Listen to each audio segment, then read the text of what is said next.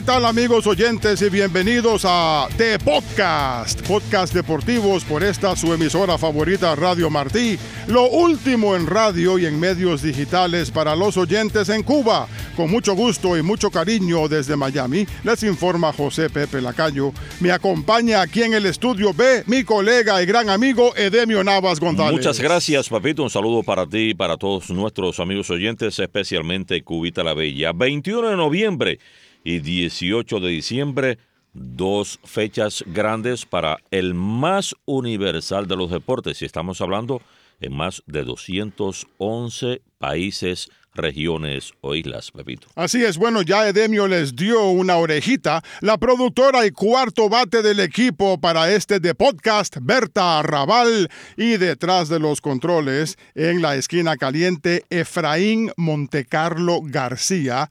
Nos hemos juntado los cuatro para brindarles de podcast, podcast deportivos para los amantes del deporte en la isla. El tema de hoy, la Copa Mundial de Fútbol FIFA Qatar 2022, el evento deportivo más importante de este año, se va a celebrar desde el 17 de noviembre. Ah, bueno, ustedes saben, bueno, eh, según lo que están ahí planificando, 21 de noviembre hasta el 18 de diciembre, justamente una semana antes de Navidad va a terminar la Copa Mundial de Fútbol. Así que durante los próximos 12 minutos vamos a analizar los primeros cuatro grupos del Mundial y hablaremos de cada uno de los países clasificados, así como uno que otro de esos equipos que no pudieron clasificar. Música maestro.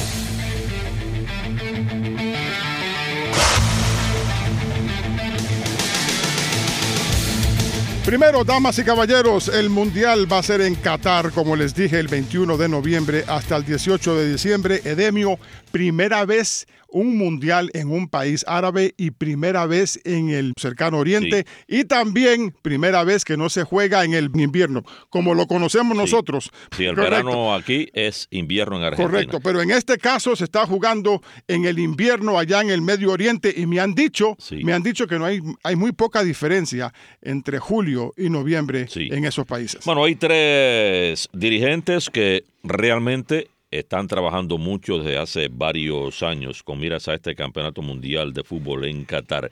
Primero su presidente de lo que se llama FIFA World eh, Cup Qatar, eh, LLC, que es una compañía gigante que básicamente, para no mencionar la cantidad de empleados que ha tenido, que tiene y que va a tener sobre todo hasta, hasta diciembre que concluirá el campeonato mundial, eh, ha trabajado incansablemente durante mañana, tarde, noche, de lunes a domingo. Me refiero al señor Hassan al-Tawadi. También, bueno, su presidente de la comisión organizadora, Alexander eh, Seferin, que ha trabajado mucho, y, y, por qué no, su presidente, la, el presidente de la Federación Internacional de Fútbol Asociado eh, Infantino, la uh, Fagma Masaura, que es la secretaria general, todos ellos han llevado la voz cantante, han trabajado incansablemente, pero hablamos de dirigentes, Pepito, pero la arena, ese granito de arena lo va a aportar desde la persona que va a atender a cada uno de los futbolistas, a la prensa en general, al comité organizador en este Mundial de Qatar, desde que comience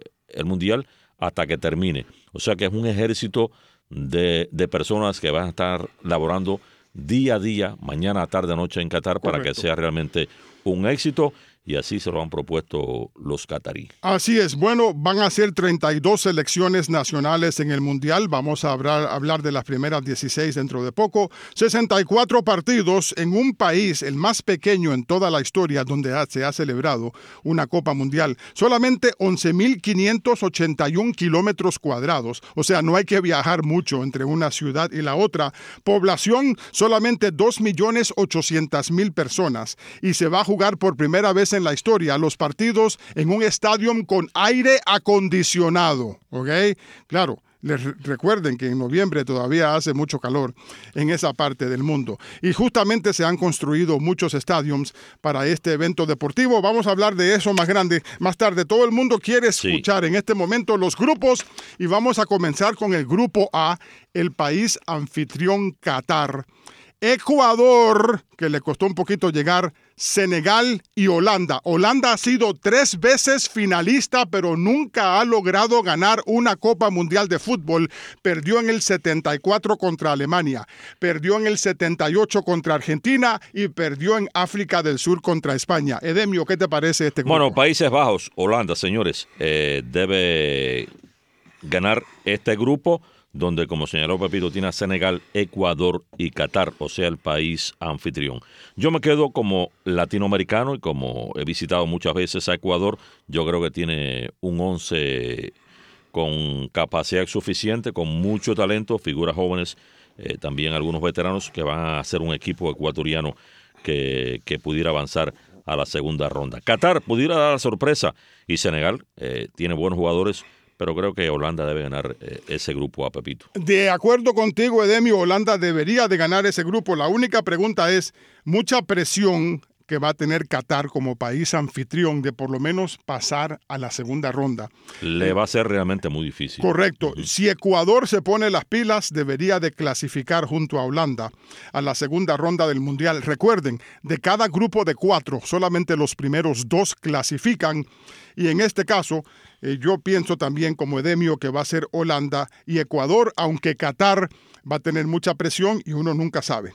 El grupo B, oigan esto, el una vez campeón mundial Inglaterra, Irán, Estados Unidos y Gales. Me quedo con la selección norteamericana que ha topado muchas veces en, los últimos 12, 16 eh, meses, ¿no? Sobre todo con, con Canadá en esta zona, con, con México ha ganado, ha perdido, pero creo que Canadá va a tener un equipo con calidad suficiente para que pueda avanzar por encima de Gales.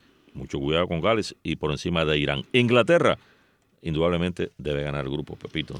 Yo estoy de acuerdo contigo, pero recuerda que Estados Unidos, por alguna razón desconocida, siempre juega su mejor fútbol contra Inglaterra. Es más, tú recordarás el, en la última vez que se vieron en un mundial, hace ocho años, en Brasil, empataron uno a uno. Sí, tremenda labor de los eh, estadounidenses. Y eso que Inglaterra siempre es Inglaterra, cada vez que juega, ya sea en un mundial, en la Eurocopa, en cualquier torneo internacional, Inglaterra siempre es una de las favoritas para ganar. Sin embargo, llevan ya dos o tres generaciones, desde 1966, que Inglaterra no gana absolutamente nada no en han pasado años, han pasado décadas. Ni, ni, siquiera pudieron ganar en casa la Eurocopa. no, y tiene a la Liga Premier que está considerada entre las tres mejores del mundo.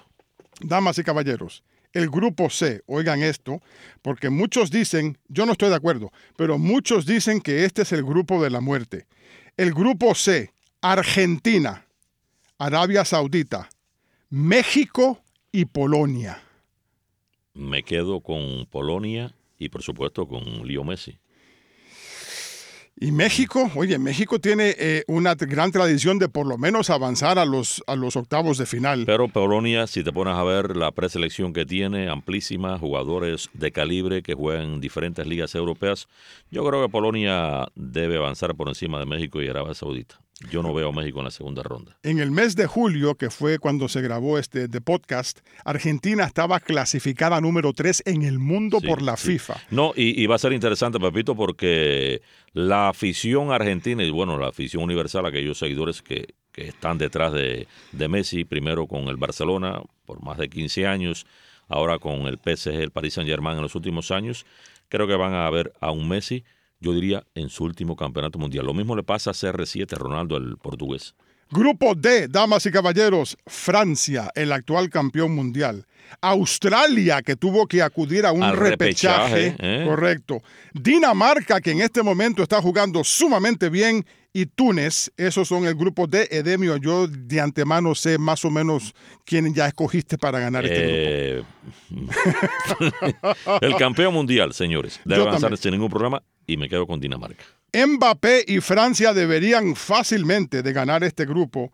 Dinamarca es el único que podría robarle un punto a Francia en la primera ronda, pero yo no creo que ni Australia ni Túnez les vayan a dar ningún problema a los dos europeos en este grupo. Francia con tremendo equipo. Ahora, en mi opinión personal, Rusia 2018 ya es historia.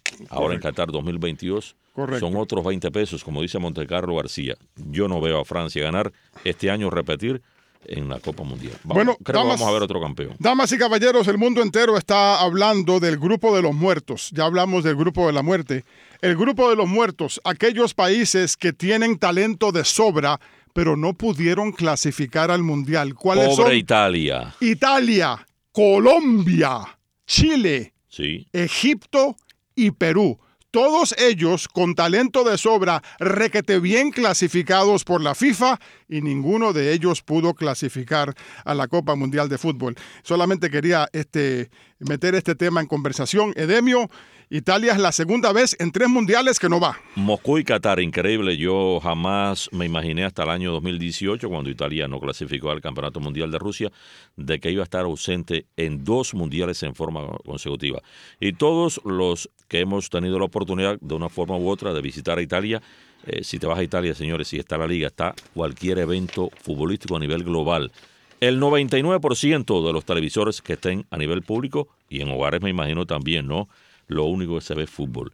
Y ver a esa afición italiana de más de 60 millones por segunda vez consecutiva sin presenciar al elenco azul en un mundial, señores, es como, como dice Bertica, es un crimen, ¿verdad, Pepito? Correcto, así que el actual campeón europeo, Italia, no va a estar en el Mundial. Colombia, mucha gente lloró este, cuando Colombia resultó eliminada en la CONMEBOL, al igual que Chile. Egipto, con ese talento de sobra que tiene Mo Salah, que falló un penalti. Increíble lo que hizo Salah, que falló. Y Perú perdió el repechaje contra Australia y tampoco estará en la Copa Mundial de Fútbol. Así que, de cualquier manera, va a ser un gran espectáculo. En el próximo The Podcast vamos a hablar de los stadiums, que por primera vez todos van a tener aire acondicionado y de otros cuantos temas más. Recuerden, todavía faltan cuatro grupos de qué hablar, incluyendo el grupo E, el único que tiene a dos ex campeones mundiales. Me está diciendo Berta Arrabal, damas y caballeros, hasta aquí de podcast, podcast deportivos, por esta su emisora favorita Radio Martí, lo último en radio y en medios digitales para los oyentes en Cuba. Con mucho gusto les habló Pepe Lacayo en nombre de Edemio Navas González, Berta Arrabal, Efraín García Montecarlo Carrillo, Damas y caballeros, nos vemos en el próximo de podcast. Hasta aquí esta edición y recuerden que el deporte rompe todas las barreras.